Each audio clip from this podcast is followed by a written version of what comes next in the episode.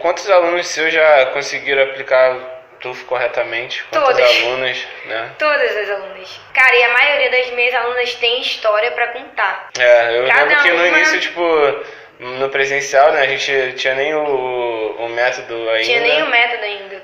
E a, Já as meninas já chegavam já, tipo, querendo desistir, né? Assim, Frustrado. frustrada, frustrada demais, porque não tava tendo resultado, não tava tendo cliente, não tava conseguindo entrar dinheiro e ela tendo que pagar as contas. E tu via que, tipo, a pessoa queria desistir de tudo, desistir de um sonho. A dúvida delas era em forma da pálpebra. Muitas colavam os cílios na pálpebra porque aprenderam assim, porque aprenderam que se colar na pálpebra dura mais e que se botar. Cara, então quando elas viram a distância, que a distância, gente, é uma sacada E a cola surreal. também, né? O pessoal acha que botar mais cola. Todo mundo que vem aqui é, fala, cara, eu fiz o curso com você. Até a, forma pro, pros cílios curvar. Muitas falam assim pra mim, Bárbara, eu faço tufo e o meu não fica curvado. E por que o seu fica tão curvado? Sabe? A distância entre a raiz e o fio e coisas que elas.